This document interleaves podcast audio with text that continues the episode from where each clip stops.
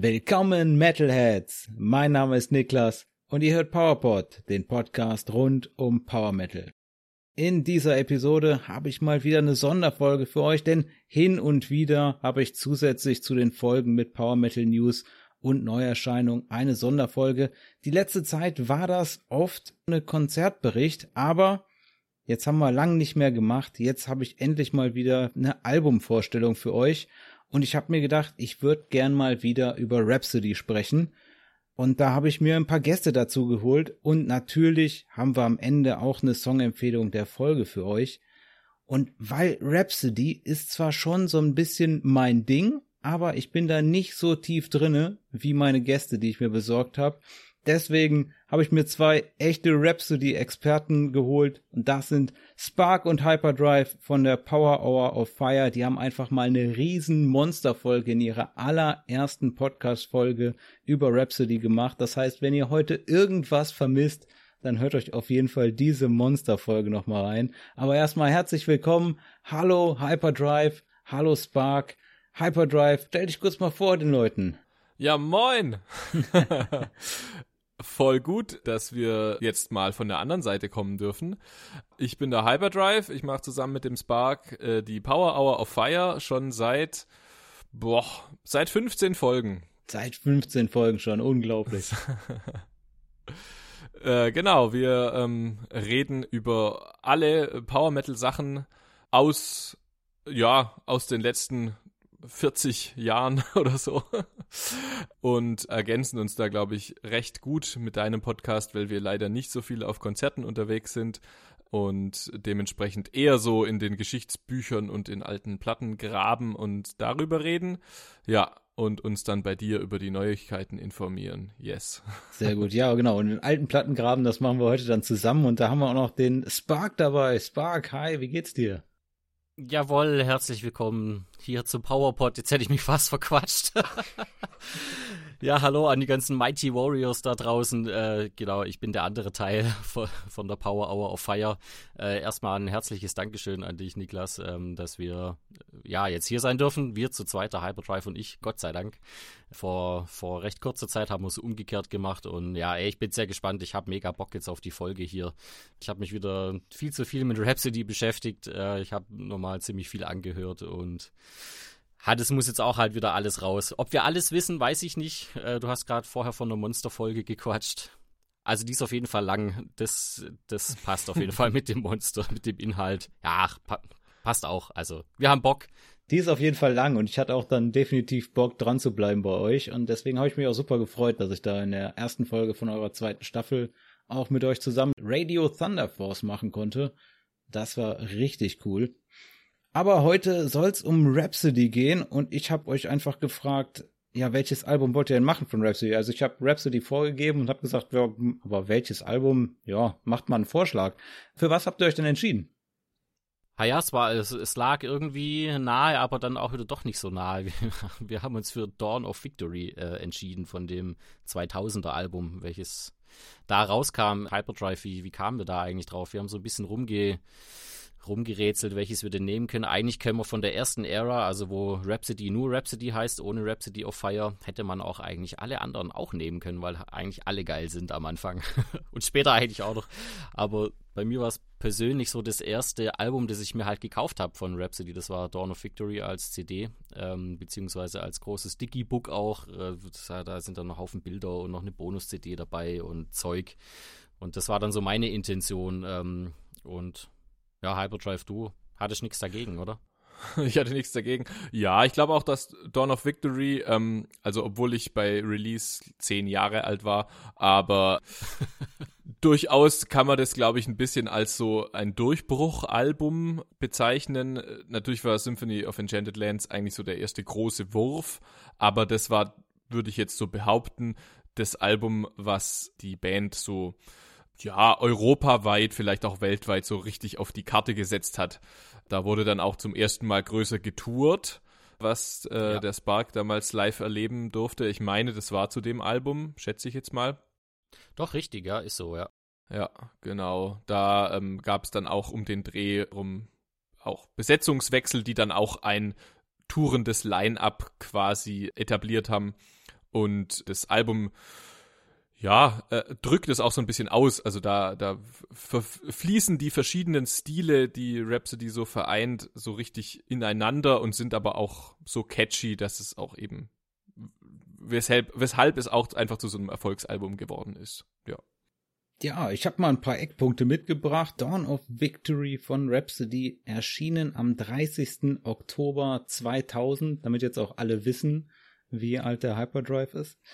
Das ist damals erschienen bei Limp Music und das war das dritte Studioalbum, hast du gerade auch schon gesagt, von Rhapsody. Ja, Rhapsody, das ist Symphonic Power Metal, ja, vielleicht ein bisschen Neoclassical noch dabei. Aus Italien und ich glaube, selber haben sie auch schon gesagt, Cinematic Metal haben sie, glaube ich, damals sogar schon gesagt. Rhapsody 1993 eigentlich gegründet, so auf jeden Fall vorab als Thundercross. Ich weiß nicht, ob ihr das auf dem Schirm hattet und dann 1995 dann das erste Mal umbenannt in Rhapsody und dann einen schönen Run gehabt bis 2006, wo es dann Rhapsody of Fire geworden ist und seit 2006 als Rhapsody of Fire unterwegs.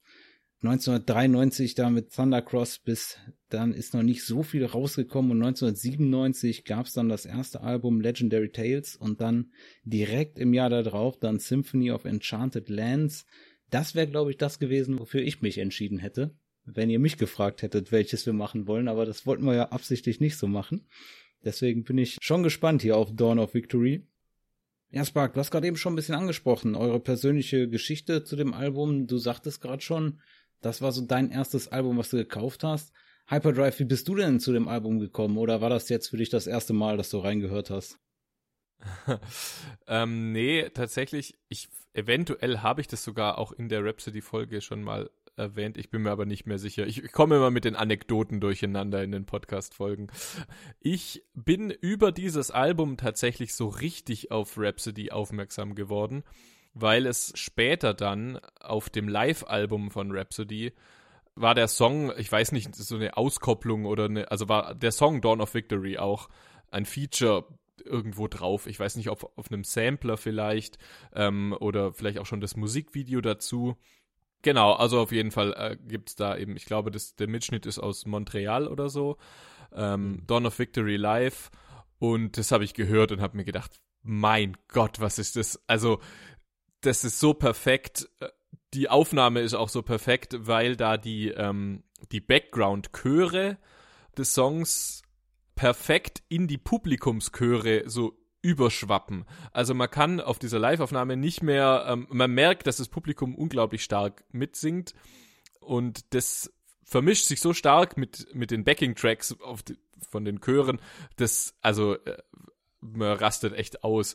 Äh, und lustigerweise habe ich, ähm, das, das kann ich mir immer wieder angucken, von der aktuellsten Tour der Band, also die haben ja nochmal so eine Reunion-Tour äh, jetzt in, oder naja, sie haben es, glaube ich, sogar schon Farewell-Tour genannt in Südamerika gespielt. Und da hat der Aushilfsschlagzeuger, der ähm, Fabio Alessandrini, der auch bei Bonfire spielt und bei Enforcer und bei 50 anderen Bands, also ein Wahnsinnstyp, der hat da ausgeholfen. Und von dem gibt's ein, ein Instagram-Video, wo sie auch Dawn of Victory spielen in so einem, also so ein Zwischending zwischen Arena und Theater. Und es ist knallvoll, da sind echt, was weiß ich, 5.000, 6.000 Leute und die singen alle halt Dawn of Victory und es ist der absolute Wahnsinn. Das hat mich wieder genauso gecatcht, wie als ich den Song das erste Mal gehört habe. Es ist, ähm, ja, also das war tatsächlich mein Initialmoment mit der Band sogar.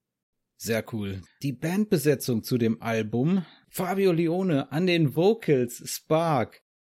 Boah, wie viel Zeit haben wir denn? Also ich habe mal zwei Wochen mitgebracht, so am Stück. Die Kaffeekanne steht hier auch. Also, was, wo, wo soll man anfangen?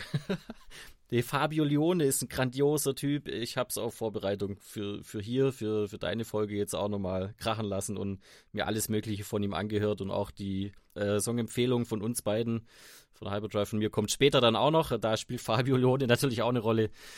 Und ja, das Dawn of Victory ist sein drittes Album und es ist einfach unglaublich. Also, was der, ich, ich sag immer, der gibt 110 Prozent der Typ und wahrscheinlich gibt er auch noch mehr und, und zwar immer ähm, bei allen Bands, die er hat oder sei er auch nur irgendwo Gast auf dem Album. Das ist der absolute Wahnsinn. Ähm, du hörst eine Millisekunde von ihm und weißt, ah, okay, das ist Fabio Leone, der, der, der haut wieder alles raus. Und ähm, der hat halt so eine Konstanz von Anfang an eigentlich, vom, vom ersten Album an auch, von Legendary Tales 97, geht eigentlich die große Rundfahrt mit Fabio Leone schon los, weil er einfach unglaublich gut ist. Also ich kann eigentlich nur schwärmen von ihm. Und er, er, er kam ja relativ kurzfristig, dann kurz vor der Aufnahme zum, zum ersten Album Legendary Tales, kam er eigentlich erst zur Band, weil davor gab es ja noch einen anderen. Den haben sie dann aber relativ äh, kurz vor dem ersten Album rausgeschmissen. Ähm, Cristiano Adacha oder Adacha, ich weiß nicht genau, wie man es italienisch ausspricht. Und dann kommt aber 96 dann Fabio Leone dann rein und äh, grätscht da rein und macht einfach sein Ding. Und zwar dann relativ lange auch, ja. Und heutzutage macht er sein Ding bei Angra als einer seiner Hauptbands. Da hattest du in den letzten Powerpods auch schon drüber gesprochen, über die Albumbesprechung vom letzten Angra-Album. Einfach Wahnsinn. Ja, das war auch richtig geiles Album, auf jeden Fall. Voll, ja, ich, ich feiere das auch voll ab, also weil er da wieder, da hat er, finde ich, fast seine, seine beste Performance so in, in auf, ja, Rückblick auf, auf all die ganzen Jahre, die er schon aufgenommen hat, finde ich fast seine persönliche Bestleistung, ja, wenn man diese toppen kann, sowieso doch, aber ja, ja. Also ich bin immer wieder ähm, fasziniert, wie eigen sein Vocalstil halt auch ist. Also man hört ihn halt sofort irgendwo raus. Und es ist auch, also man merkt es natürlich auch an den hunderten Bands und auch, oder auch wenn es nur ein Feature oder so ist, die er gemacht hat. Das ist einerseits nicht verwunderlich, weil er ja so gut ist und so vielseitig, aber natürlich, wie gesagt, es ist es auch nicht so, man bucht jetzt einfach nur äh, den Default Power Metal Sänger, wenn man ihn irgendwo drauf hat. Im Gegenteil, ich finde eigentlich, dass natürlich passt sein Vocalstil total gut zu der, also bei der Musik ist sowieso perfekt, weil diese barocke, neoklassische Geschichte dann mit seinen Vocals, die da auch einfach das so ein bisschen mittragen. Aber er ist jetzt halt auch kein Michael Kiske. ähm, also, das ist, das sind Welten eigentlich Unterschied, dass man das überhaupt ins gleiche Genre steckt. Und natürlich beides grandios. Es ist nur einfach was ganz anderes gefühlt. Definitiv. Also total krass. Es ist ganz schwierig zu kategorisieren, auch, auch wie er so singt und so. Das ist so, so theatralisch und so, so emotional und so. Und gleichzeitig kann er halt auch diese Wucht und so von diesen schnelleren Songs total gut tragen. Also gar kein Problem. Ein Wahnsinnstyp.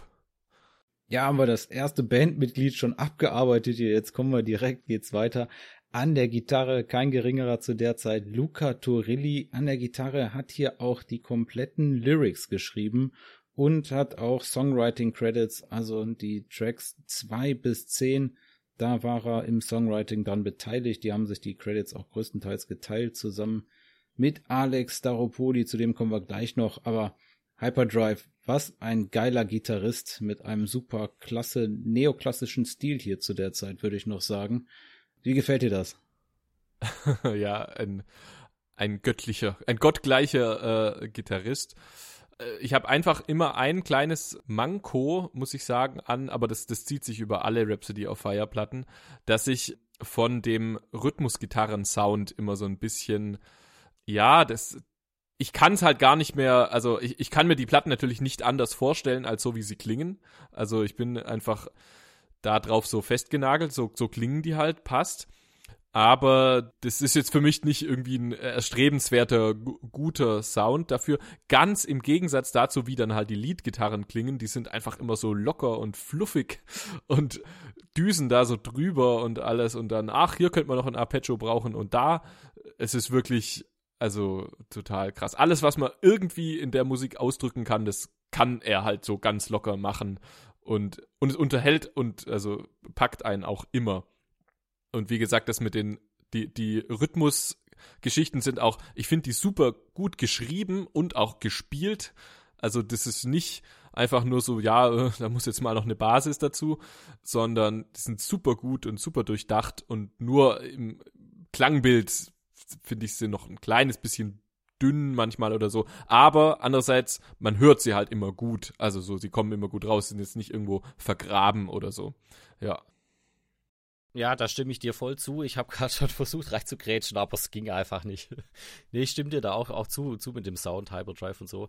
Ich habe neulich ein Interview angeguckt, auch noch mit dem Luca Turilli. Ich weiß gar nicht, von wann das jetzt war. Ich habe so viele angeschaut noch. Da sagt er selber ja von sich, weil du gerade eben gesagt hast, Gott, göttlicher, gottgleicher Gitarrist. Also finde ich auch so, aber er sagt ja von sich selber, ja, er ist, es ist für ihn gar nicht erstrebenswert, so ein krasser Gitarrist zu sein oder er, er findet sich jetzt auch nicht gar nicht so als oder empfindet sich nicht als sehr guter Gitarrist. Da würde ich ihm natürlich vehement widersprechen. Aber ich glaube, er, er sieht halt selber auch so den Song immer im Vordergrund und das ist auch echt, echt das Coole auch an ihm, dass er immer die, die Hook, den Chorus und den Song im Vordergrund sieht und ähm, die vielen Melodien dann auch, die er dann mit der Gitarre natürlich begleitet, dann auch sieht und so. Ähm, das ist schon letztendlich auch ein sehr boden, bodenständiger Gitarrist. Ähm, aber vom Rhythmusgewand, vom Rhythmussound könnte es tatsächlich manchmal ein bisschen klarer sein oder auch ein bisschen fetter, aber ist halt Luca Turilli und halt nicht der Gitarrist von, weiß ich nicht, Metallica oder so. Na gut, wobei Tati. Ach naja, nee, ich sag lieber nichts. Wir sind ja jetzt bei Rhapsody. bei Rhapsody of Fire. Genau, bei Rhapsody of Fire. Ja, dann am Bass Alessandro Lotta sagte mir jetzt ehrlich gesagt nichts. Habt ihr da ein bisschen was zum letzten Mal, ja. Das, also, das ist das letzte Album, auf dem er spielt, weil danach ja. der Patrick Gers äh, einsteigt, ein Jahr später. Also erst als Live-Musiker und dann aber auch als feste Besetzung. Und tatsächlich finde ich das doch interessant, weil der Bass ja nicht, nicht unterzubewerten ist auf den Alben. Da gibt's relativ häufig, also ich sage jetzt auf den Alben, weil der auf den Alben davor eben auch schon drauf ist, auf dem Album aber auf jeden Fall auch, weil relativ häufig solche wirklich verrückten Läufe, wenn so kurz eine Pause kommt oder kommt so ein Lauf, wo entweder Gitarre und Bass oder äh, irgendwie Keyboard, Cembalo oder irgendwas und Bass zusammen so ein so einen verrückten Lauf spielen und das ist unglaublich schwierig und das macht der Bass einfach ganz ganz oft mit. Also das ist echt ein krankes Niveau für vor allem für jemand, der sagt so in den 90ern, ja, ich spiele jetzt halt mal in so einer Metalband so in Italien und plötzlich kommt so ein Ding um die Ecke. Also finde ich dann ziemlich heftig. Es kann auf jeden Fall nicht die technischen Fähigkeiten können nicht der Grund gewesen sein, warum der ausgestiegen ist. Ja, definitiv. Also der war auch ja echt wirklich relativ lang dabei. Der kam so Mitte 95 irgendwie dann dazu, hat quasi alle ersten Alben gemacht bis 2002. Der Hyperdrive hat es schon erwähnt ich könnte mich jetzt nur wiederholen. Ich, ich schließe mich da eben einfach an. Ja. Ich, ich finde den Basssound grundsätzlich äh, bei dem Album Dawn of Victory dann auch einfach sehr gut gelungen und man hört ihn halt auch einfach immer wieder. Und ich, ich habe früher selber mal Bass gespielt, ähm, habe den schon ziemlich lange jetzt zur Seite gelegt und ich habe keine Ahnung, wie der Alessandro Lotta das da so spielen kann. Also das sind wirklich auch ähm, allesamt Ausnahmemusiker, die da mitspielen. Und auch nicht nur die, auch die Musikerinnen, die es ja da auch gibt. Es gibt ja auch eine Sängerin da noch und ganz viel im Chorbereich und so weiter. Auf die können wir jetzt, glaube ich, nicht alle eingehen, Nein. sonst wird es ein bisschen arg groß. Aber also jeder Musiker oder Musikerin, die, die jetzt speziell bei Dawn of Victory mitgearbeitet haben, sind alles absolut herausragende Profimusiker und Musikerinnen. Das kann ich echt nicht anders sagen, ja. Ja, und als letztes im Line-Up, deswegen habe ich mir den bis zum Schluss aufgespart, äh, der einzige, der noch dabei ist bei der aktuellen Version von Rhapsody of Fire, immer noch mit am Start. Alex Staropoli an den Keyboards, auch am Piano und am Harpsichord und Songwriting Credits, also ordentlich auch mitgeschrieben an der Musik bei, ja, allen Songs bis auf Song Nummer 8, da war er nicht dabei. Trolls in the Dark ist ja auch das Instrumental, aber ansonsten bei allen anderen Songs hat er Songwriting Credits, also haben die grundsätzlich zusammengeschrieben, Luca Turilli und Alex Daropoli und ansonsten ja, der Keyboard-Teppich hier.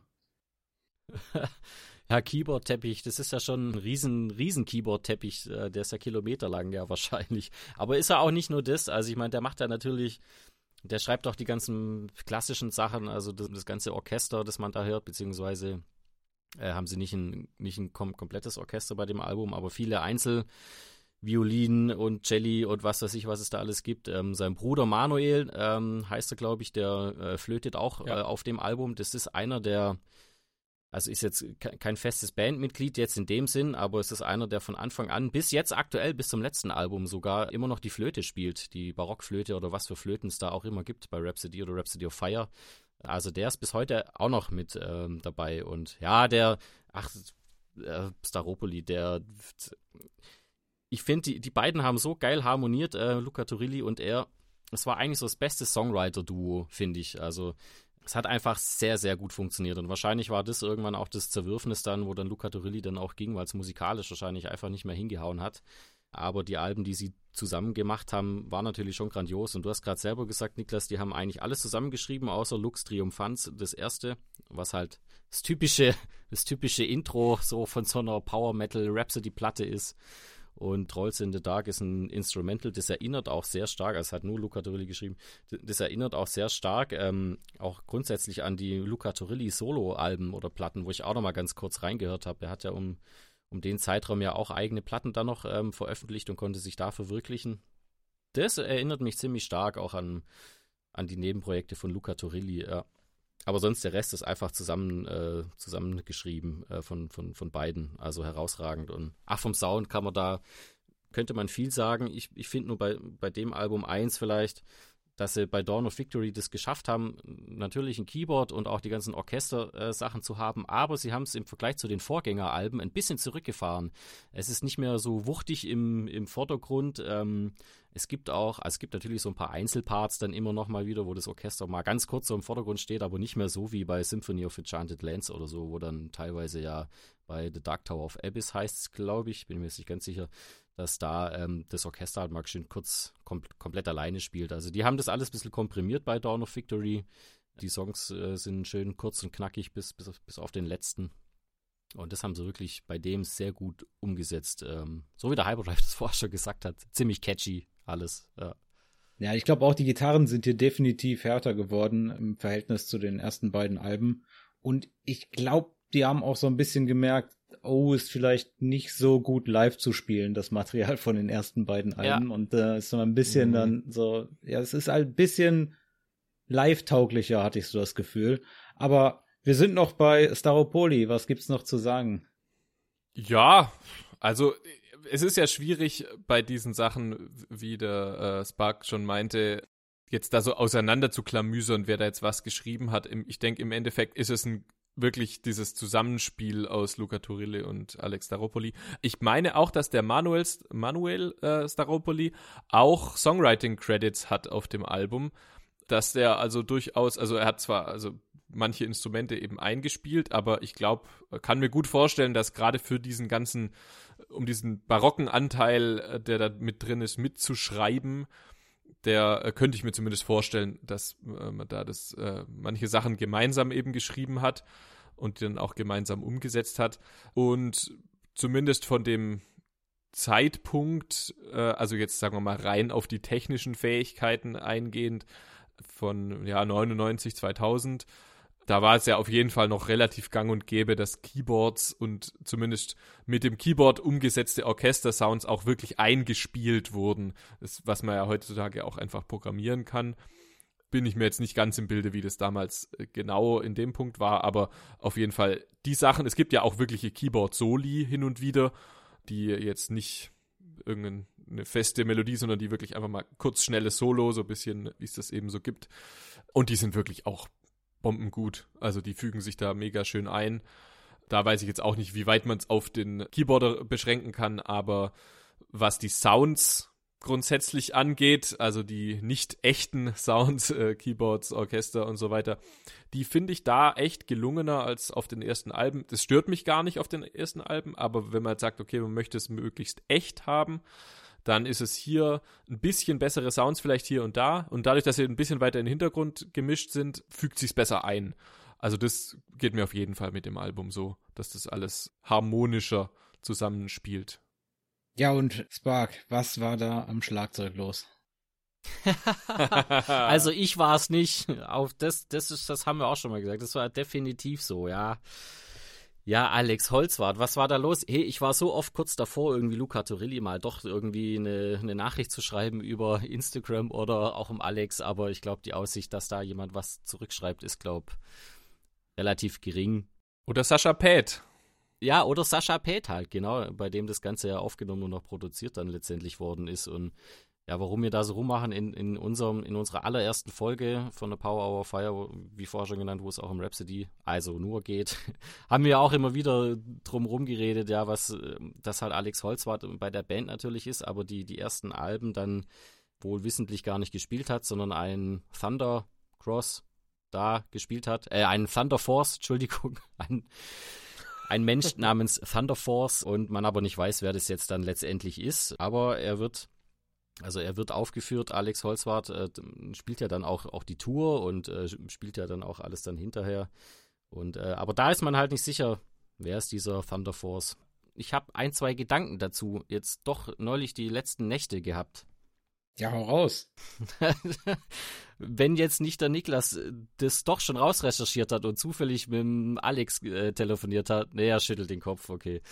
Also ich habe ja, ich habe mich lange damit beschäftigt und auch lange im Internet gesucht, aber man, man findet einfach nichts, weil es mich halt so hart interessiert, wer eigentlich dieser Thunder Force ist und wer es eingespielt hat. Oder der Hyperdrive und ich hatten es auch schon mal ganz kurz drüber ähm, gehabt, ja, wurde das vielleicht auch programmiert, aber für mich hört sich es nicht, nicht programmiert dann letztendlich. Äh, ich habe es jetzt so oft angehört, klar, Schlagzeug kann man programmieren, aber das, es, es hört sich einfach für mich dann doch nicht so an.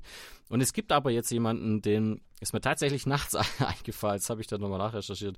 Der Niklas wird ihn auch kennen Hyperdrive natürlich auch. Es gibt da den Robert Huneke Rizzo, der auch immer ganz viel äh, bei diesen Alben mit äh, involviert ist.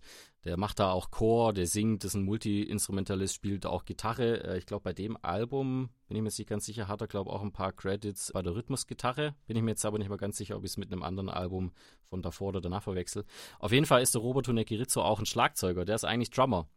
Und der spielt auch bei den anderen Bands von Luca Turilli, zum Beispiel bei Luca Turillis Dream Quest oder er spielt auch bei Luca Turilli King of the Nordic Twilight von 1999 auf dem Album, spielt das Schlagzeug bei Prophet of the Last Eclipse und so weiter und dann noch bei dem 2006er Album.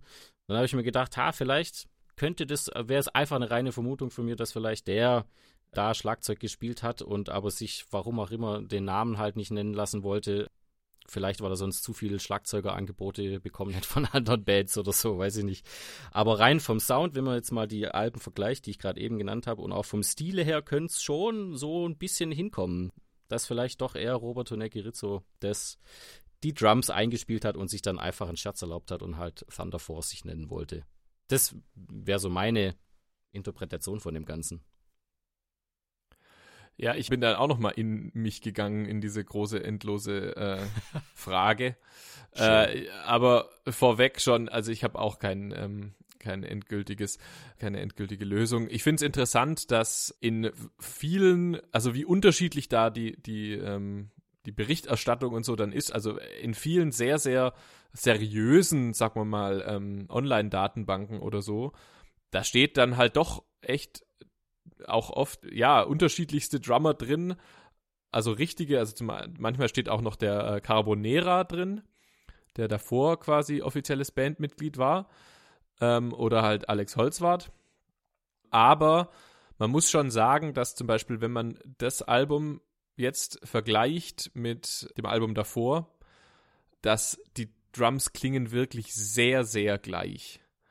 Also äh, nicht hundertprozentig gleich, aber die Produktion an sich klingt ja auch nicht hundertprozentig gleich. Aber ähm, so, also bestimmte Aspekte der Drums sind schon wahnsinnig ähnlich. Und das, also das würde auf jeden Fall zumindest schon mal dafür sprechen, dass es der gleiche Typ ist, im gleichen Studio. So, soweit würde ich jetzt mal gehen. Und ob dann ja, wer weiß, ob dann jemand doch vielleicht. Also, was ich mir, genau, was meine Theorie eigentlich war, war, dass vielleicht man um die Zeit rum halt doch schon irgendwie eine Form von Drum-Editing hinbekommen hat. Irgendwie, kein Plan. Und dass aber halt dann jemand Drums eingespielt hat, aber nicht seinen Namen da stehen haben wollte, weil eben so viel dann mit dem mit den Drums so rumgebastelt wurde. So, also dass es quasi so eine Hybrid-Geschichte war und man dann aber gesagt hat, nee, aber das bin jetzt ja irgendwie wirklich nicht mehr ich. Und dann hat man es halt gelassen, hat der Thunder Force hingeschrieben. Aber das würde jetzt nicht erklären, warum das die ganzen Alben, also warum das da halt eben immer so gehandhabt wird. Und vom Stil her finde ich, ja, was du, Spark, sagst, ähm, finde ich nachvollziehbar. Ich finde auch, dass äh, der Stil von Alex Holzwart schon dem auch sehr nahe kommt. Andererseits kann er sich natürlich auch daran orientiert haben und deshalb halt so klingen. Also es ja. ist es ist endlos. Also wenn jemand wenn jemand was weiß, meldet euch bei der nächsten Polizeidienststelle oder beim Powerpod und bei uns. Vielleicht ja. andersrum erst zum Powerpod bitte und dann zur Power Hour Feier und dann zu, zu Feuerwehr oder Polizei oder so. Aber äh, bitte die Reihenfolge wäre schon ja, gut. Ja, könnte sein, dass man da abgewiesen wird. Aber ja, also ich habe auch nichts anderes gefunden. Überall steht Thunder Force und ähm, ja, ich bin auch bei Thunder Force geblieben. Aber produziert wurde das Ganze von Sascha Pate, gerade eben schon angesprochen, auch der hat das zusammen co-produziert mit Michael Miro Rodenberg, den kennen wir auch von diversen Produktionen und aktuell genauso wie Sascha Pate auch beide bei der Live-Besetzung von Avantasia dabei und das Mixing und Mastering von dem Album ist auch von Sascha Pate. Also ist alles bei dem in den Studios entstanden. Das Album ist der dritte Teil aus der Emerald Sword Saga. Habt ihr euch da tiefer mit der Story beschäftigt? Ich muss sagen, den Teil habe ich einfach mal komplett ausgelassen in der Vorbereitung. Ich habe keine Ahnung, worum es in der Story geht. Großes Schweigen. ich dachte, Hyperdrive grätscht da jetzt rein, weil ich, ich kann mich nur im Niklas anschließen. Also es geht um die Emerald Sword Saga natürlich. Das sind die ersten fünf Alben. Eine Quintologie oder so könnte man sagen. Darum geht's, ja, tatsächlich. Wird dann abgeschlossen mit Power of the Dragon Flame äh, 2002. Oder ähm, Hyperdrive kann man da noch mehr dazu zu sagen, außer dass es um große Schlachten geht und um den Holy Thunder Force und äh, Dagor und wie sie alle heißen, äh, um Gut und, und Böse. Ja, also was ich vielleicht noch sagen kann, ist At the court of King Chaos, yes. only blood can write its own tragedy. ähm, ja, ich kann leider auch nichts Genaues dazu sagen. Also ich habe ich hab die schon mal so, also ein, eine Zusammenfassung davon gelesen, aber ähm, also es ist bestimmt mal interessant. Ich will es jetzt nicht runterreden, obwohl es obwohl so klingt. es ist bestimmt ganz interessant, wenn man das mal so sich so Stück für Stück genauer anguckt. Ich meine, es ist halt einfach eine lange Fantasy-Geschichte. So. So hätte ich es jetzt auch zusammengefasst. So eine Fantasy-Geschichte, ich sag mal so eine Fantasy-Welt im Tolkien-Stil vielleicht und dann einfach die Schlacht oder der Kampf gut gegen böse, wenn man da so ganz grob von oben drauf guckt. Und für alles Tiefere müsst ihr dann mal richtig tief in die Story reinlesen. Da sind wir sonst morgen noch beim Vorlesen dran hier, glaube ich. Aber yes. sich da so tief reinzugraben. Habt ihr euch denn das Cover-Artwork ein bisschen zu Gemüte geführt? Was sagt ihr denn dazu? Ja, ich habe das sogar als T-Shirt. ah, super geil. ja.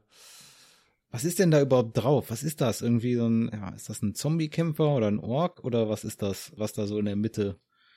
Tja, da hätten wir jetzt halt die Story lesen müssen. Ne? Ja, deswegen habe ich das auch direkt hintereinander gepackt.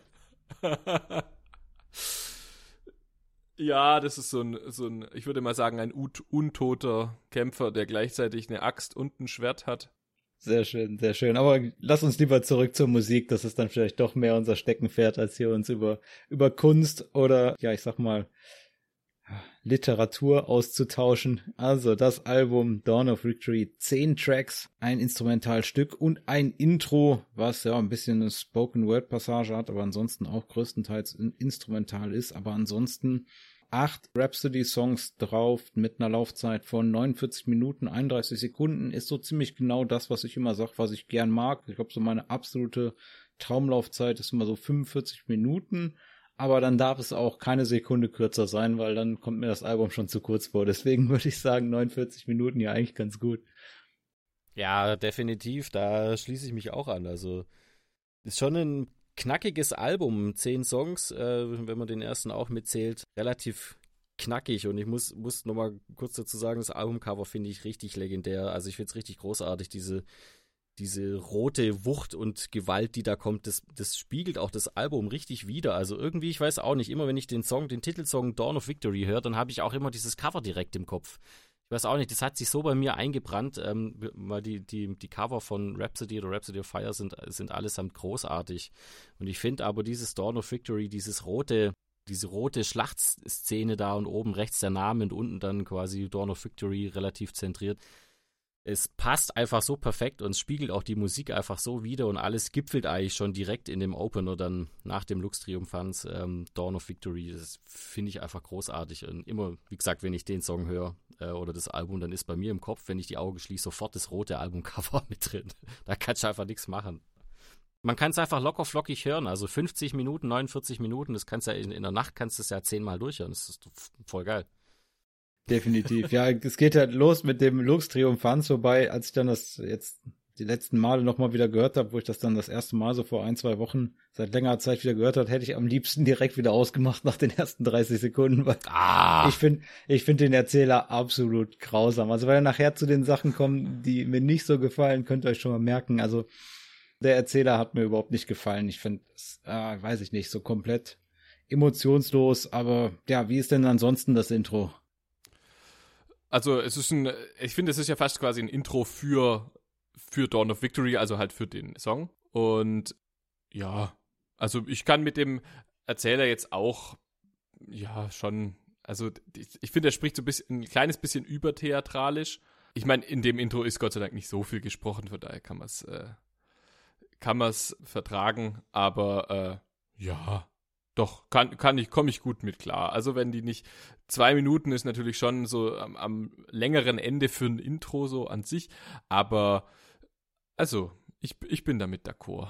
Ja, also Leute, reißt euch mal zusammen, hey. Ich finde das geil, also es macht doch da nicht rum, hey. Das, das ist doch das legendärste Intro, was es da einfach gibt. Das passt doch perfekt. Ich meine, der Erzähler, mit dem kann ich auch tatsächlich nichts anfangen. Der ist einfach, ah, geil, dass natürlich dann später Christopher Lee dann da irgendwann mal reingrätscht und das einfach auf eine ganz andere Ebene hebt. Ja, aber gut, ich meine, was sollten sie machen? Sie hatten halt den Sprecher bei den ersten Alben. Es war auch immer, immer der gleiche oder derselbe, beziehungsweise Intro finde ich geil. so, weiter geht's. Muss halt mal widersprechen. Dann kommt auch schon mein Favorit vom Album auf jeden Fall. Dann geht's ja los mit dem Titeltrack Dawn of Victory. Also einfach ein richtig epischer Power Metal Refrain, richtig klasse, wie der nach vorne geht. Also das ist auf jeden Fall mal ein richtiger Title-Track für mich. Vollkommen. Also besser geht's gar nicht. Ich finde, ich finde, das ist für mich auch tatsächlich der beste Song auf der Platte. Also manchmal schwankt es ein bisschen. Ähm, Holy Thunder Force natürlich auch geil. Ähm, aber Dawn of Victory ist, also ich, ich finde, wenn es den Song Emerald Sword nicht gäbe, dann wäre, glaube ich, Dawn of Victory der größte Song von Rhapsody. Oder wenn der zuerst rausgekommen wäre, Dawn of Victory, de, der Song, dann wäre das, glaube ich, der meistgeklickteste Song aller Zeiten im Power Metal Bereich. Der ist einfach perfekt und geht auch schon in die Richtung wie Emerald Sword so, also vom vom Liedaufbau und so weiter und sind einfach eine geniale Hook, ein genialer Refrain. Oder Hyperdrive, du hättest ja. auch nicht besser machen können wahrscheinlich. Nee, kaum, kaum besser.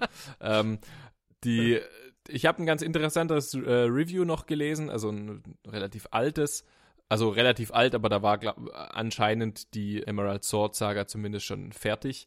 Da hat halt jemand geschrieben, also ein Ami, glaube ich, ja, dass das, dass dieses Album und dann auch dieser Song quasi, dass es so eine Transition ist zwischen auf den ersten, vor allem auf dem ersten und auf den ersten beiden Alben. Da haben die noch so einen sehr, sehr eigenen Stil, also so wirklich viel mit diesen barocken Sachen und viele Klassik-Einflüsse und so weiter.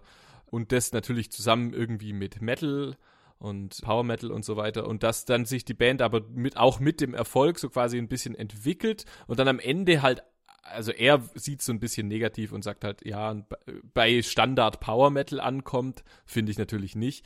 Aber schon, dass, dass dieses Album eben so ein bisschen stromlinienförmiger wird. Da werden die Songs auch mal wirklich absichtlich ein Ticken eingängiger noch und ein bisschen nachvollziehbarer. Und ich finde, da ist gerade der Song Dawn of Victory eigentlich das beste Beispiel dafür, weil der wirklich vielleicht hier und da auch einfach mal ein bisschen knackiger, kürzer ist und umso mehr ins Ohr geht halt und dann halt einen krassen Refrain hat und ja, genau. Ja, und dann geht's direkt über in Triumph for my Magic Steel. Spark, was ist da los? Es hätte auch von Manowar sein können, der Titel. Wie so viele andere auch. Ja, ich finde, ähm, im Vergleich dann zu dem Vorgänger Dawn of Victory ähm, setzt der ein bisschen ab, aber äh, auch nur ein bisschen. Ich finde es generell cool, dass eigentlich die, die Songtitel fast alle durchgehend ähm, immer dann irgendwie der Chorus auch zugleich ist, was, was ich relativ dann leicht macht, äh, die Songnamen irgendwie zu merken. Der geht ein bisschen langsamer los und ähm, ist dann so eine Mittempo-Nummer, mehr oder weniger.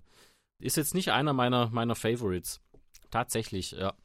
Aber hat auch so ein bisschen orientalische Anklänge so mit drin, hatte ich im Gefühl, ne? Also ja, vollkommen, ja, ja. Die versuchen ja auch immer wieder mal andere Stile oder andere Soundelemente auch mit, mit ähm, reinzupacken.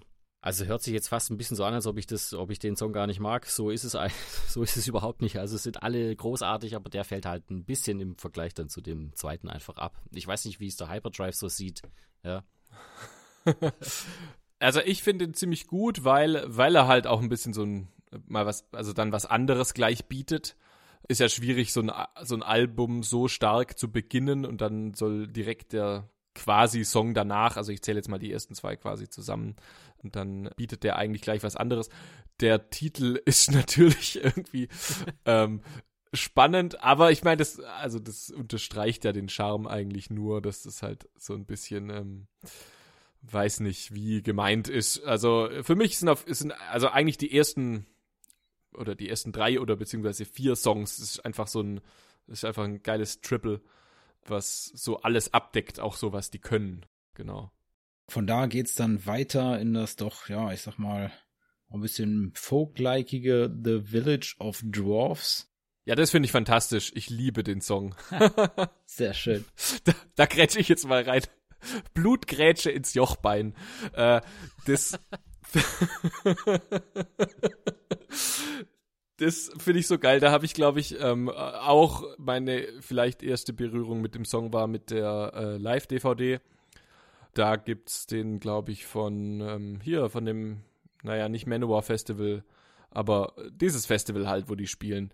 Und dann kommt der Song und ich auch im ersten Moment so, hä, was? Das ist doch überhaupt kein Power Metal. Was soll denn das jetzt? Und dann aber habe ich, hab ich gecheckt, naja, okay, die stehen da irgendwie mit so Bühnenburg-Attrappen. Es passt schon irgendwie alles. Ja, also ich finde, ich, ich mag übelst gerne diese, diesen Teil von Rhapsody. Wenn es gar kein Power Metal ist, sondern wenn es eigentlich mehr so ein barocker Tanz oder so ist. Das, das setzen die so gut um wie keine andere Band. Ja, voll. Da stimme ich dir auch voll zu. Und auch wieder richtig cool, weil sie fast in dem Album bei jedem Song, also bei dem Intro, ähm, haben sie eigentlich ein Violinen-Solo irgendwo immer reingepackt. Entweder spielst die Liedmelodie, wie bei Dawn of Victory, wo dann einfach halt auch ein Violinen-Solo einfach kommt und sich das duelliert mit der Leadgitarre. Und da bei dem Song haben sie auch wieder eins, das mal im Hintergrund ist und so. Und das finde ich halt voll geil, weil das bei dem Album fällt es voll auf bei jedem, fast bei jedem Song ist ein Violin-Solo irgendwie mit dabei.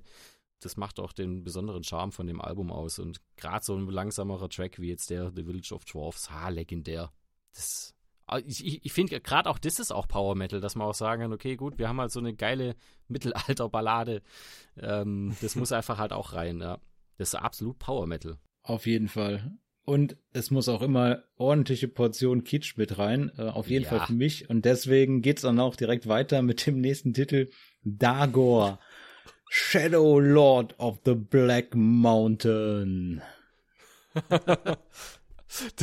Das ist doch so ein Titel, so nennt sich so ein Mit-50er, der sich nochmal auf einer Dating-Plattform anmelden muss.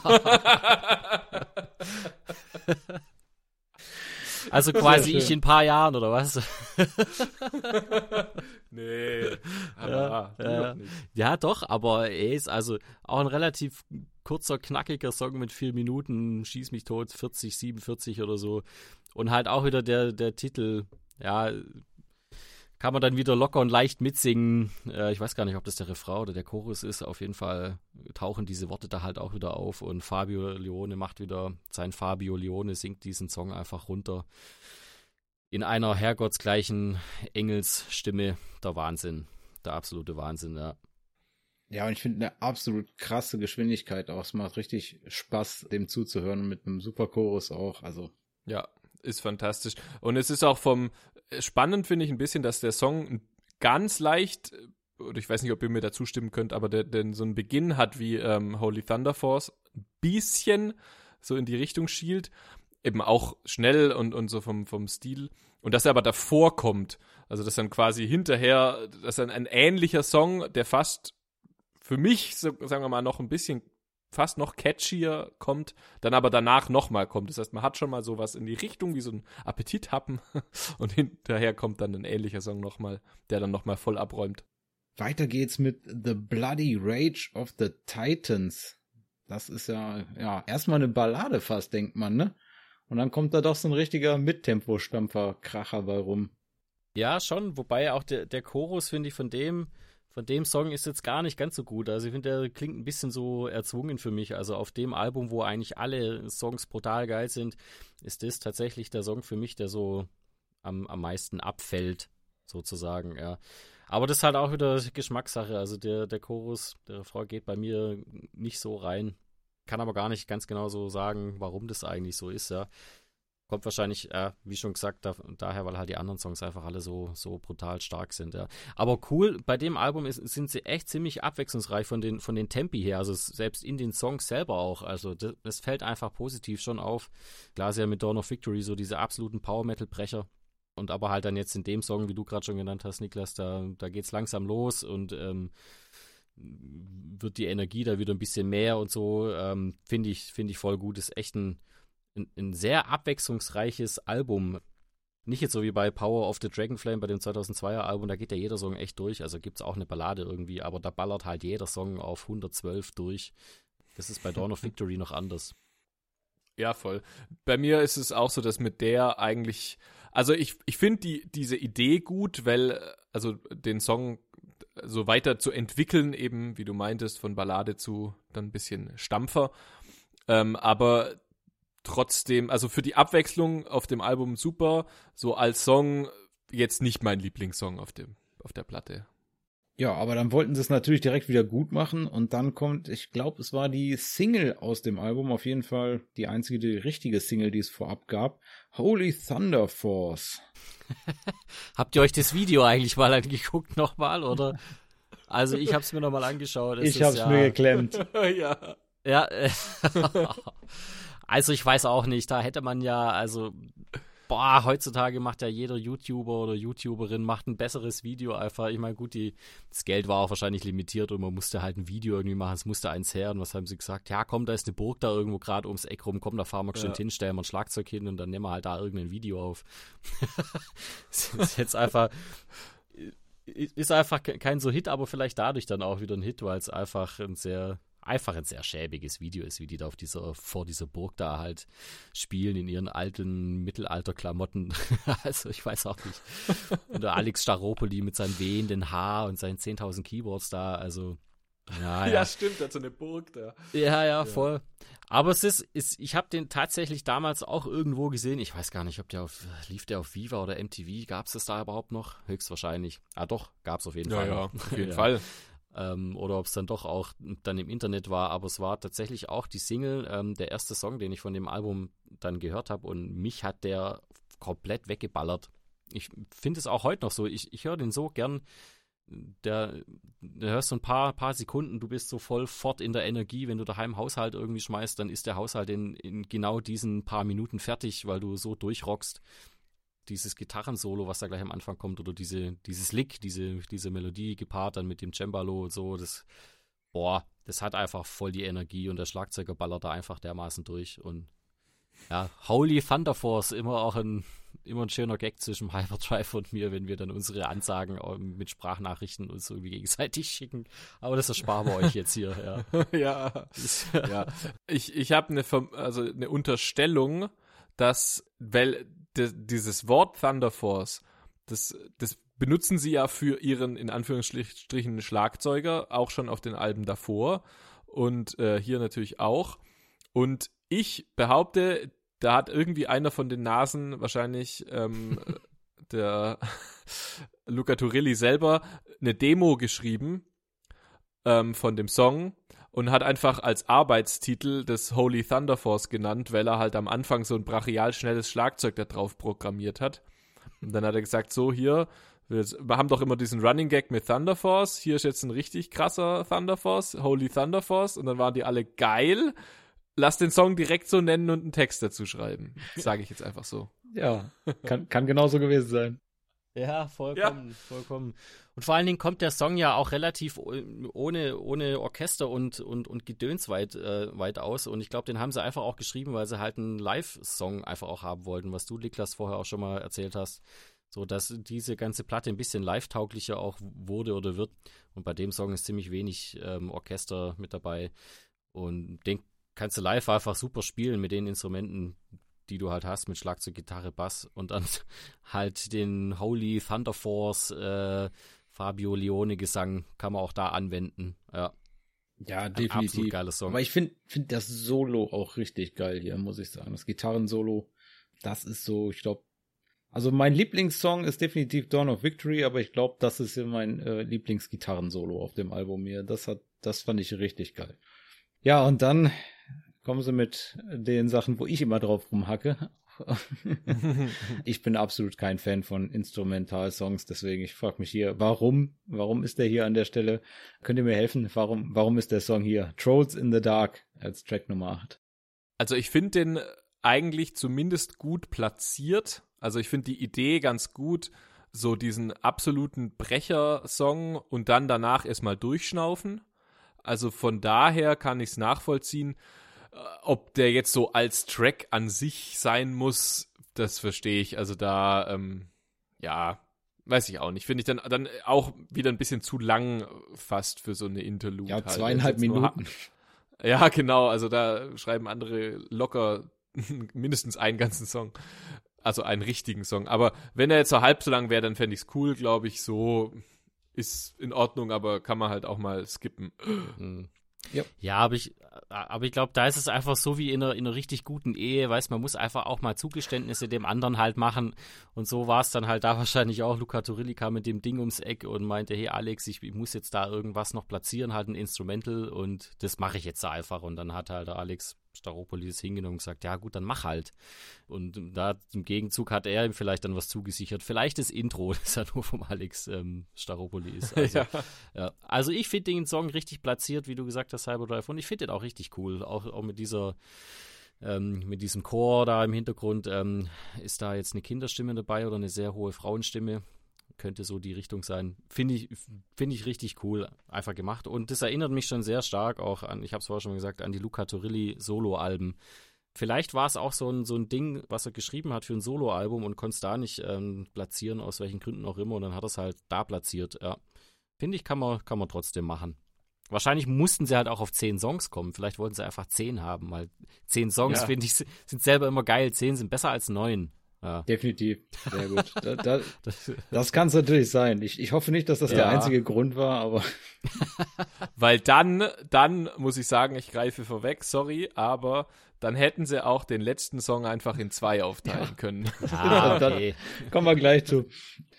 Aber vorher habe ich äh, auch wieder was gelernt, als ich den Titel das erste Mal gesehen hatte. Bis dahin war ich immer davon ausgegangen, dass Einhörner keine Flügel haben. Da bin ich dann besser belehrt worden. Aber dann wusste ich auch direkt, warum ich die noch nicht kannte, weil es ja das letzte, also The, The Last Winged Unicorn mit einem absolut großartigen Refrain als neunten Track.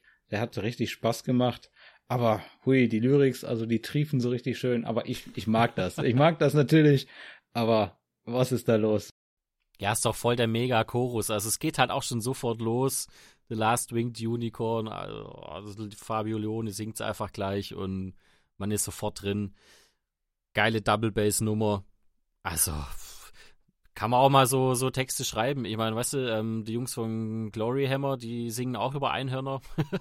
so, also dann, und, und die machen das ja später erst. Also ich meine, ähm, Rhapsody sind quasi die, die Urväter des Einhorn, Einhorn Power äh, Metal. Lyrics Einhorn Power Metal, genau. ja. Aber das Wichtige ist ja, das sind ja die geflügelten Einhörner. Das ist ja auch das Wichtige. Ja, ja. Ja, ja. ja. ja, ja. Ja, die brauchen immer, brauchen immer irgendeinen Trademark. Entweder sind es halt ähm, Zombie-Einhörner oder in dem Fall halt geflügelte Einhörner. ja, ich finde es, also, also ich mag den Song auch sehr und ich finde es auch ähm, stimmig, dass sie, also wenn schon Fantasy-Geschichte, dann wirklich alles aus dem Hut zaubern, was halt da irgendwie noch reingestopft werden kann. Man kann ja viel sagen, aber es ist auf jeden Fall auch in der Hinsicht vielseitig. Also textlich, es wird schon jede Kreatur da nochmal mit rein verwurstet. Und hier die, das letzte Einhorn, ja, ist doch sehr passend. Das letzte geflügelte, Entschuldigung. Ja, wir wollen schon korrekt sein, ja. Ja. dürfen Ja. hier, weißt du, Hyperdrive beim PowerPod dürfen wir halt keinen Müll erzählen. Wir sind hier nicht bei der Power Hour, also ist ja mal klar, hier müssen wir schon bei den Fakten Wo alles bleiben. durchgeht. ja. So wieder ewige Korrekturen machen. Ja. Ja, wir werden ja schon immer wieder darauf hingewiesen, wenn dann was nicht passt oder nicht, nicht ganz richtig war, was auch super ist. Freuen wir uns auch immer Ja. voll. Aber heute sind wir ja beim, beim großen Master des Power Metals, beim Niklas. Da dürfen wir keinen Müll erzählen. Also weiter im Text, Niklas. Wo sind wir? Ich freue mich da auch immer drüber, wenn ich korrigiert werde. Also das ist äh, so nicht. Ich lasse das nur im Gegensatz zu euch immer unter den Tisch fallen. Ach so. Sehr smart. Aha, das ist ja smart, ja. Schon wieder was gelernt. Schon wieder was gelernt. Kommt der Track 10 als nächstes, der ja epische Longtrack, gerade schon angeteasert vom Hyperdrive. Ja, ich glaube, du hast da eine Meinung zu, wie viele Songs das auch sein könnten. Ich glaube, ich teile die Meinung, aber ich lasse dir das gleich mal. The Mighty Ride of the Fire Lord, Hyperdrive. Wie viele Songs sind das? Also ich würde sagen zwei, wobei ähm, der Chorus ja dann schon sinnvoll platziert gegen Ende nochmal kommt. Also das zieht's dann schon alles so zusammen, aber man hätte das gut auch. Ähm, also ich finde, ich finde nicht schlecht. Ich finde, also A, ich finde den Titel sehr, sehr geil. auch so ein bisschen aus dem Rhapsody ähm, halt. äh, Den will ich auch haben. aber und auch muss ich sagen musikalisch so ein bisschen also super umgesetzt aber auch zum Teil fühlt sich so an wie so Versatzstücke die sie gerne benutzen äh, ein bisschen umgebaut und dann zusammengeschoben das funktioniert aber finde ich eigentlich recht gut aber warum es jetzt dann ein langer Song sein musste ja wollte wollten sie vielleicht mal ausprobieren keine Ahnung oder halt für das Album einen so einen längeren Song haben kann man gut so machen, aber ich, ich weiß nicht, ob es die Energie jetzt, also ich, ich stelle mir das jetzt vor, wenn sie den jetzt live spielen würden, ob man da jetzt irgendwie was davon hätte, dass der Song jetzt halt so lang ist. Weiß ich nicht. Keine Ahnung. Aber schon, schon gut. Guter Closer. Bin da auf jeden Fall bei dir, aber ich glaube auch, die wollten da gerne einfach so einen Power Metal typischen Longtrack am Ende haben und dann hat's dieses Mal nicht nicht ganz gereicht für eine ja Komposition, die halt ein ganzes irgendwie so richtig ergibt für mich auch und dann sind's halt ist es halt so eine ja so zusammengemorpht worden aus zwei Tracks. Aber Spark, was ist denn dein Gefühl? Du findest den doch großartig, oder? Komm. ich weiß nicht, kann ich das jetzt hier zugeben, wenn ihr zwei da schon so gesagt habt?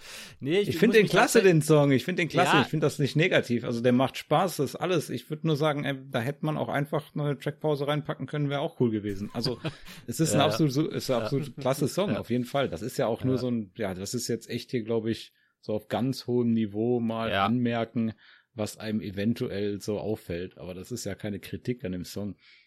Doch, finde ich voll auch. Also schließe ich mich euch beiden voll an. Also er ist ein bisschen so ein Ticken zu gewollt. Ähm, so hieß es bestimmt auch, als brauchen wir noch so einen Longtrack. Ja, was machen wir? Okay, starten wir mit so einem Flöten, Flötenpart und so. Und ähm, ja, äh, ich finde ihn auch gut, aber tatsächlich ist er ein bisschen zu gewollt. Da gibt es andere Longtracks von Rhapsody, die sind ähm, großartiger, sage ich mal. Ja, ja. Und der Chorus äh, wiederholt sich dann doch schon äh, recht, recht oft so. Also man, man hätte es bestimmt auch ein bisschen runterkürzen können, dann wäre es auch noch ein geiler Song gewesen, ja. Aber sonst kann ich dazu nichts viel Neues sagen. Ich, ich kann mich euch da nur anschließen. Tatsächlich, mal, mal ausnahmsweise, so gebe ich mich jetzt mal versöhnlich mit euch zwei. Ist auch in Ordnung. Ja, dann habe ich ein bisschen nach, nach Bonustracks geguckt, aber ich glaube, es gab gar nicht so wirklich richtig viele Bonustracks irgendwie für das Album. Ne? Also ich glaube, Halloween zu der Zeit, die haben teilweise für ein Album einfach mal, ja weiß ich nicht, gefühlt 19 zusätzliche Bonustracks noch irgendwie gemacht und auch alles selbstgeschriebene Tracks mit irgendeinem Quatsch oder sowas. Aber ich ja, ich glaube hier, ich weiß nicht, habt ihr noch was gefunden? Ich habe das Halloween-Cover von Guardians gefunden, von der Walls of Jericho. Genau, richtig, das habe ich auch gefunden, ja. Ist auch bei, bei meiner CD quasi mit dabei, die ich habe als, als Buchform. Da ist Guardians dabei. Geiles Cover übrigens, richtig geil gemacht. Ähm, ist ja ein ganz altes Cover, auch von, von Halloween von der 1985er Platte, Walls of Jericho, glaube ich. Der Song ist ja schon uralt und den haben sie perfekt um, umgesetzt. Finde ich ein großartiger Song, ich habe den gern nochmal angehört, ja. Und ansonsten haben die nur noch so ein paar Edit-Versions ähm, und alternative Versionen. Alternative und irgendwie sowas. Ja. Bisschen was zusammengekürztes noch. Ähm, aber ja, ja, das, das war es dann auch, auch tatsächlich, ja. Wahrscheinlich hatten sie auch nicht, nicht mehr, mehr Geld gehabt für. ja, ist ja, ist ja auch okay. Also.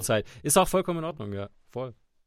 Ja, die mussten ja auch noch die Schwerter bezahlen für die, ähm, für das Foto im Inlay. ja, ja. Das ist klar, ja. Wobei ich finde schon, dieses Halloween-Cover haben sie großartig gemacht. Also das reicht mir auch vollkommen, ja. dass, dass man das so perfekt und geil umsetzt. Ähm, Luca Turilli hat auch nochmal bei seinen Solo-Platten auch mal ein Halloween-Cover gemacht. Ähm, I'm, ähm, I'm Alive, glaube ich, war es. Und March of Time hat er mit Luca Turillis Rhapsody mal gemacht.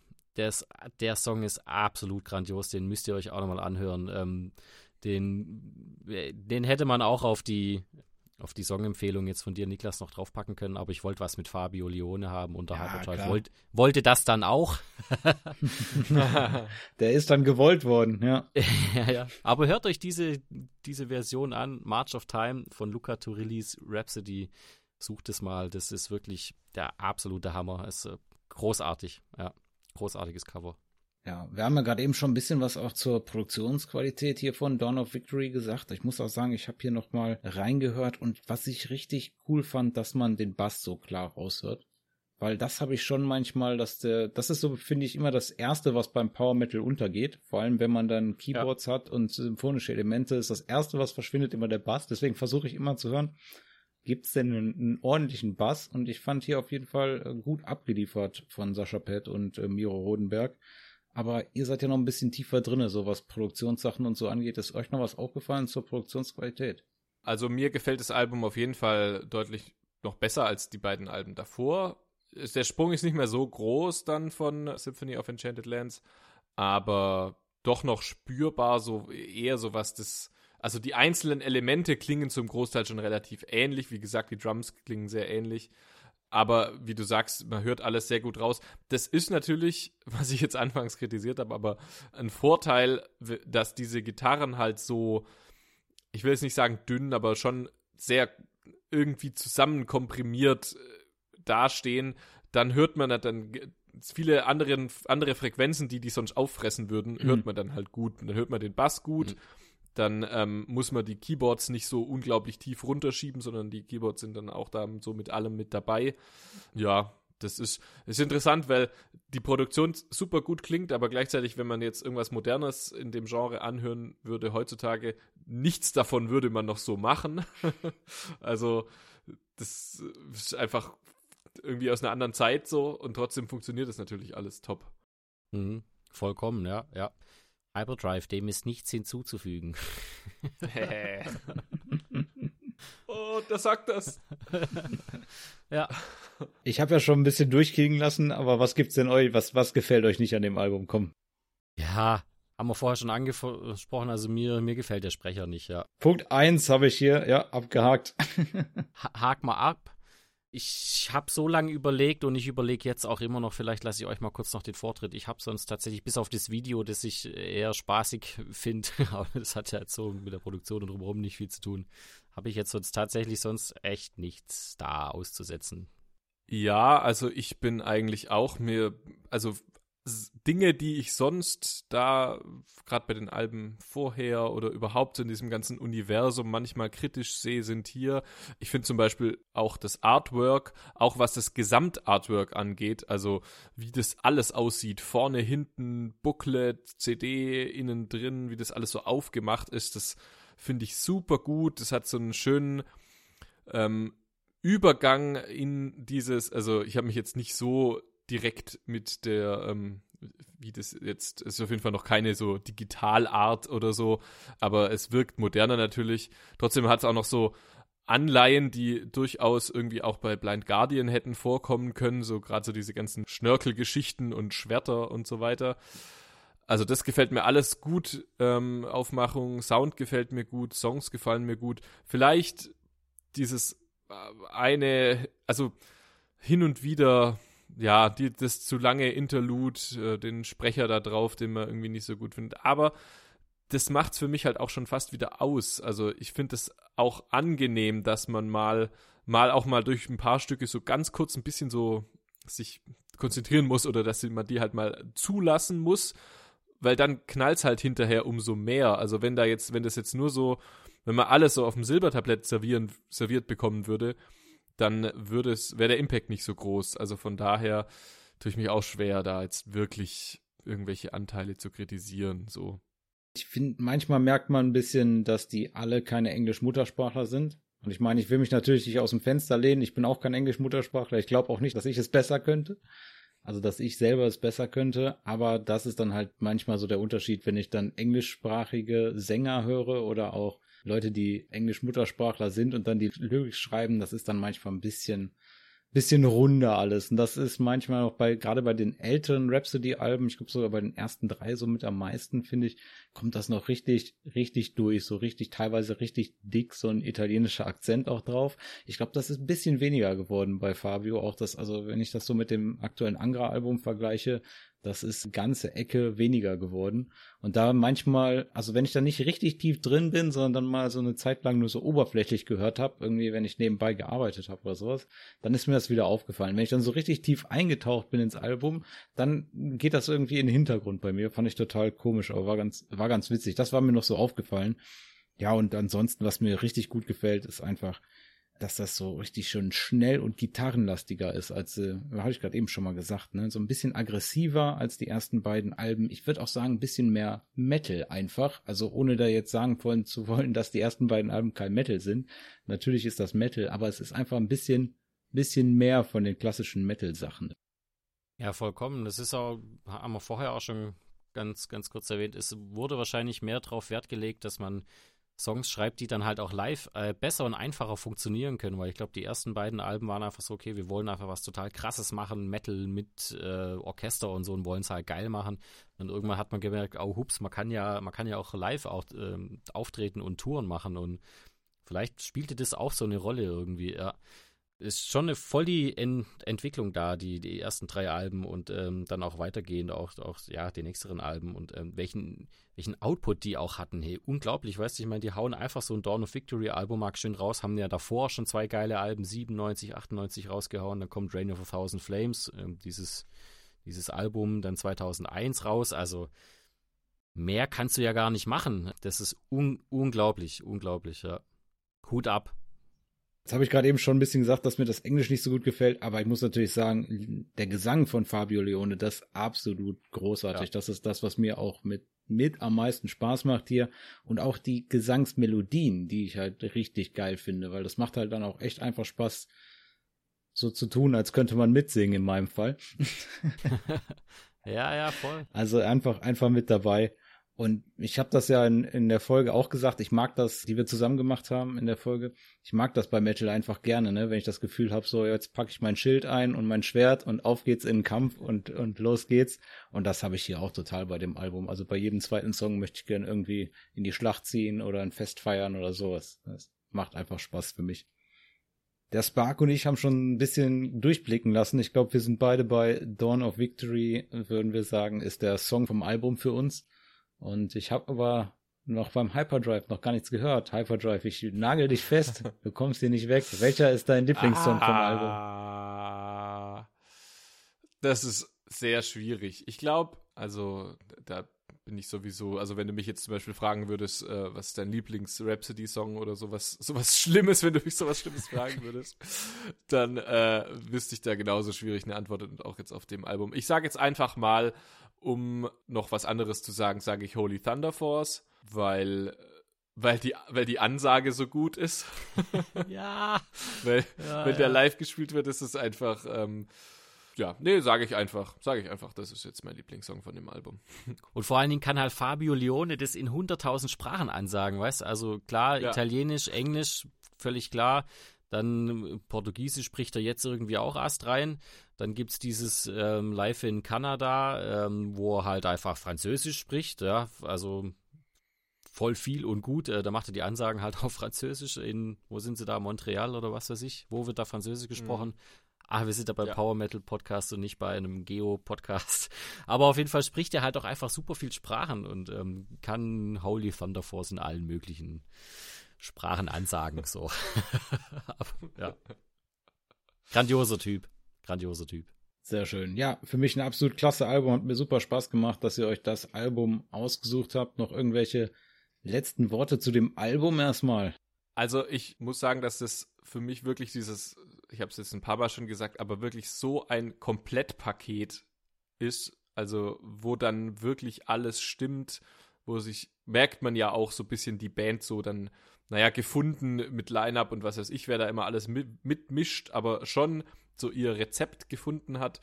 Wie gesagt, es sieht super aus, es ist wirklich optisch alles drin, Video mal abgesehen klanglich alles drin und also da macht, das macht mich fast schon traurig, dass man halt dann weiß, dann so, ja, danach ging das natürlich noch erstmal gut bergauf, karrieremäßig, aber so diesen, das, das hätten die für mich einfach jetzt dann 30 Jahre lang machen können.